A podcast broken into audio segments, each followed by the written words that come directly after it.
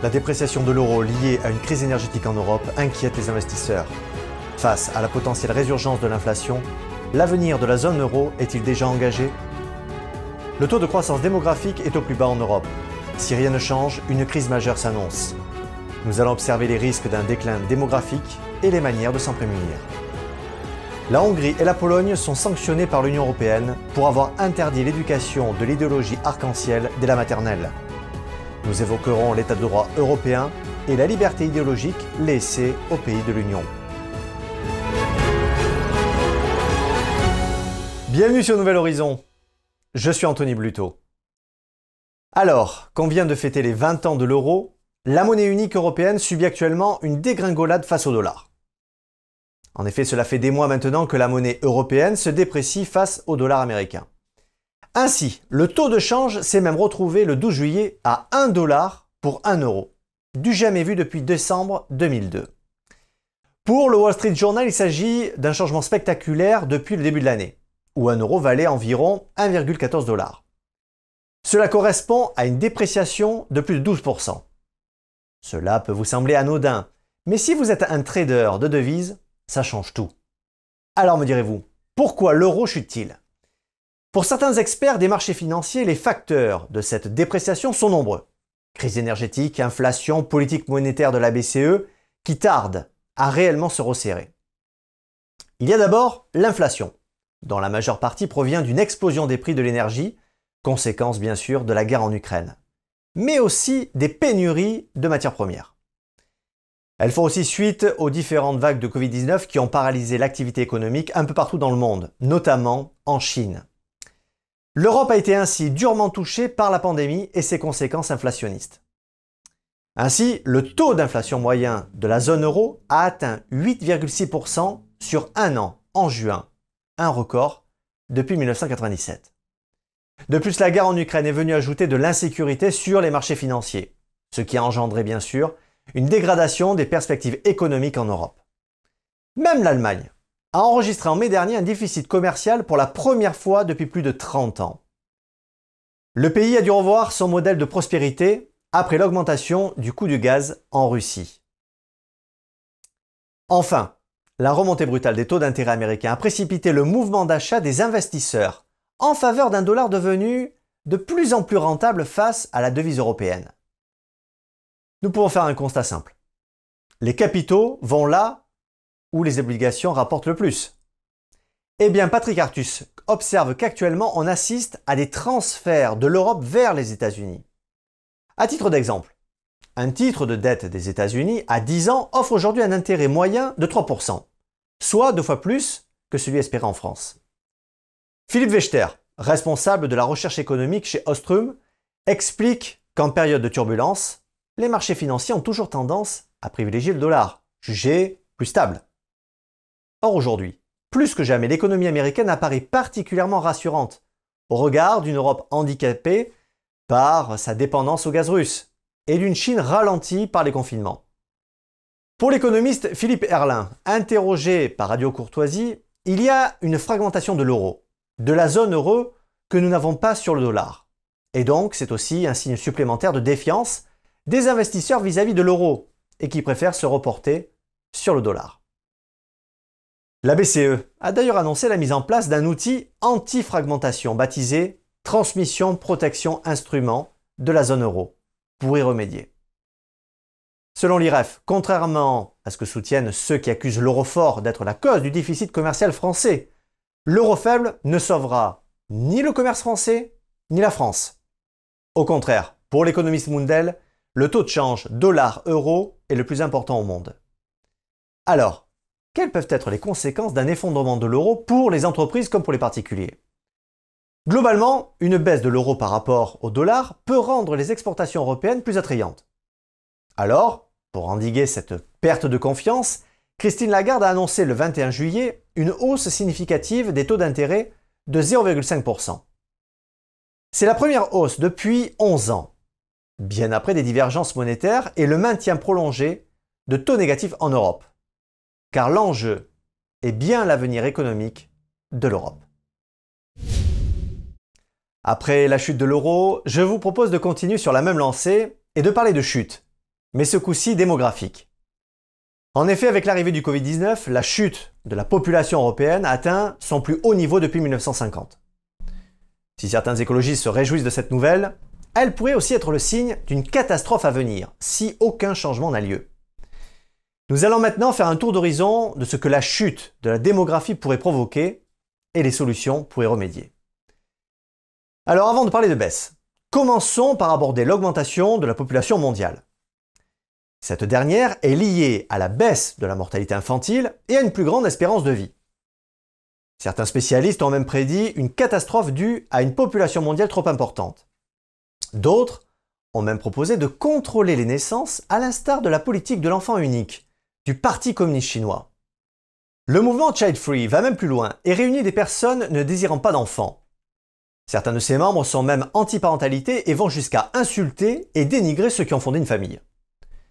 Dans un article du Figaro, certains commentaires postés sur des groupes Child Free reflètent la haine qu'ils ont envers la parentalité. En apprenant que sa collègue à l'hôpital est enceinte, une internaute écrit Les chiards, ça tombe malade tout le temps. Du coup, elle sera pas au taf très souvent. Et c'est qui qui paiera les pots cassés? Les child free, bien sûr. D'autres font même valoir une raison écologique à leur choix. La sociologue Anne Gottman étudie depuis plus de 8 ans ce mouvement et a déclaré au Figaro Durant mon enquête, l'argument écologique n'a pas été mentionné une seule fois. Ils se disaient volontiers égoïstes. Maintenant, ils ont une raison présentable de ne pas vouloir d'enfants, et certains considèrent être des personnes meilleures que les autres. Mais finalement, cet argument écologique tient-il la route? Selon l'ingénieur et auteur Emmanuel Pont, il serait possible que nous soyons 10 milliards sur Terre, mais à condition de ne pas suivre le mode de vie américain. Autrement dit, en évitant la surconsommation, en gérant mieux les ressources et en revenant à un mode de vie plus simple. Selon l'ONU, nous serons plus de 10 milliards d'individus d'ici la fin du siècle. Pourtant, en 2020 et en 2021, l'Europe a enregistré son plus bas taux de croissance démographique depuis 1950. Mais alors, d'où viendront les 2 milliards d'individus estimés par l'ONU? De la Chine? Rien n'est moins sûr. Bien que la politique de l'enfant unique ait été abolie et que le régime chinois incite sa population à avoir deux ou trois enfants, le mal est fait. Selon une étude de l'Université de Washington, la population chinoise devrait diminuer de moitié d'ici 2100, tombant à 730 millions contre presque 1,5 milliard aujourd'hui. Le boom démographique devrait donc venir principalement d'Afrique. Cependant, les structures ne sont pas pour l'instant prêtes pour accueillir autant d'habitants. À part la Chine, le Japon ou encore la Corée du Sud, l'Italie aussi fait face à une pénurie de naissances. En 2021, le taux d'enfants par femme était à moins de 1,3 en Italie contre 1,8 en France. L'Espagne et l'Allemagne sont aussi préoccupées par le déclin des naissances. En effet, si la population n'est pas renouvelée, nous ferons face à une pénurie de main-d'œuvre, une baisse drastique de la consommation et un effondrement du système de retraite. Mais finalement, quelles sont les causes de ce désintérêt pour la procréation? Pour certains spécialistes, les naissances sont directement liées à l'économie. Autrefois, la main-d'œuvre manquait et les enfants étaient de précieux travailleurs. Aujourd'hui, avec l'urbanisation et la virtualisation du travail, les besoins de main-d'œuvre ont diminué. De plus, élever un enfant coûte cher, notamment pour les études. Si ce raisonnement paraît sensé, ce n'est pas l'avis de l'ingénieur Thomas Pueyo. Selon ce diplômé de Stanford, les baisses de natalité dans l'histoire sont arrivées non pas en lien avec l'économie, mais en lien avec le changement des mœurs. Dans un essai publié le 26 mars dernier, il prend la France comme exemple. Il explique que la chute démographique a eu lieu à l'instar de l'effondrement du pouvoir de l'Église et de la foi. Thomas Pueyo conclut qu'un monde plus attaché à son identité culturelle, voire religieuse, est un monde plus fertile. Il prend notamment l'exemple des pays très religieux où les naissances sont hautes, pour tenter de favoriser les naissances, plusieurs pays pensent à instaurer ou augmenter les allocations familiales. Mais avec la crise énergétique et alimentaire à venir, de nombreux parents pourraient renoncer à fonder une famille. Si Thomas Pueyo a vu juste, la seule chose qui pourrait changer la donne serait un retour vers la spiritualité et la tradition. Les présidents de la Hongrie et de la Pologne feraient-ils les frais de la politique LGBT européenne? Tous deux de courants conservateurs ont en commun d'avoir introduit depuis plusieurs années des réformes contrariant l'état de droit européen. Ces réformes touchaient aussi bien la liberté de la presse que l'indépendance judiciaire. En Pologne, la même mise sur la nomination des dirigeants de cette télévision et radio publique du gouvernement d'Andrzej Duda a heurté Bruxelles. Les juges du tribunal constitutionnel et autres sont tombés sous le joug de la majorité. Dans la revue des droits et libertés fondamentaux, le nouveau cadre de l'état de droit de l'Union européenne stipule que lorsque les mécanismes mis en place à l'échelle nationale pour garantir l'état de droit cesse de fonctionner correctement, une menace systémique plane sur l'état de droit. Il fait référence au fonctionnement de l'Union européenne en tant qu'espace de liberté, de sécurité, de justice, sans frontières au sein de l'Union européenne. Selon la revue Toute l'Europe, le bras de fer que se livrent les instances européennes avec les pays résistants cache un problème de divergence avec l'état de droit souverain parce qu'il échapperait au contrôle et à la surveillance des organes du Conseil de l'Europe. En avril 2017, l'Union européenne épinglait déjà Viktor Orban, qui faisait barrage à l'Université d'Europe centrale, financée par l'Américain d'origine hongroise George Soros. C'est en privant de licences d'exploitation et de financement étrangers qu'Orban a pu cibler certains établissements et faire barrage à Soros. Encore aujourd'hui, la longue procédure engagée par la Commission européenne à l'encontre de la Hongrie n'a toujours pas abouti, elle est même dans une impasse. La procédure s'est empêtrée dans son propre règlement, qui exige un vote à l'unanimité. Varsovie et Budapest, restant solidaires, la Pologne et la Hongrie, ont voté contre. Depuis 2021, l'État de droit européen fait une nouvelle chasse aux sorcières contre les deux pays.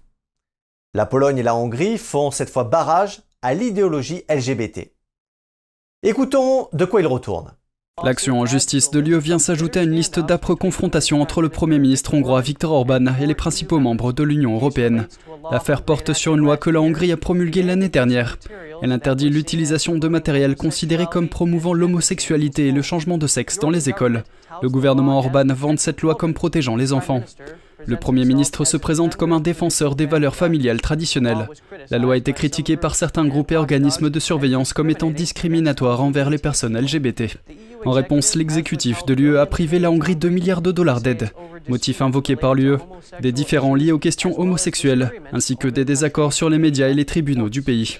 Pour la Pologne, c'est dès 2021 qu'une carte Atlas montrait en rouge les zones qualifiées d'hostiles à l'idéologie LGBT. Au micro d'Europe 1, un élu local de Krasnik, Jan Albignac, commente la loi qu'il a rédigée lui-même. Il se veut protecteur de la famille et explique qu'il juge nuisible la sexualité précoce des enfants et refuse que dès la maternelle, il soit encouragé à la pornographie. Côté britannique, Douglas Murray, auteur de Racisme, Marxisme et guerre contre l'Occident, il dénonce dans son dernier livre La grande déraison, la politique de l'identité. Selon l'écrivain, cette idéologie, largement soutenue par la BBC, fait partie d'une politique globale sur la race, le genre, les préférences sexuelles et remet en cause la notion même de communauté LGBT. Selon Visgrad Post, journal de l'Europe centrale, l'idéologie LGBT sous-entend la dissolution de l'identité occidentale par un démantèlement programmé de la famille. Visgrad explique qu'une fois les variantes de l'homosexualité seront à égalité avec la famille traditionnelle, aucun argument logique ne régira plus la législation. La revue extrapole, en imaginant que dès lors, des constellations polygames, incestueuses, voire même pédophiles, soutenues par la gauche, et les écologistes, pourraient devenir légitimes à leur tour. La place que va prendre l'idéologie woke entre majorité et minorité peut être déterminante pour maintenir l'équilibre de nos sociétés où les normes imposées viennent remettre en question nos modes de vie traditionnels. Nous marquons, nous aussi, sur Nouvel Horizon, une pause estivale et nous nous retrouvons le samedi 20 août.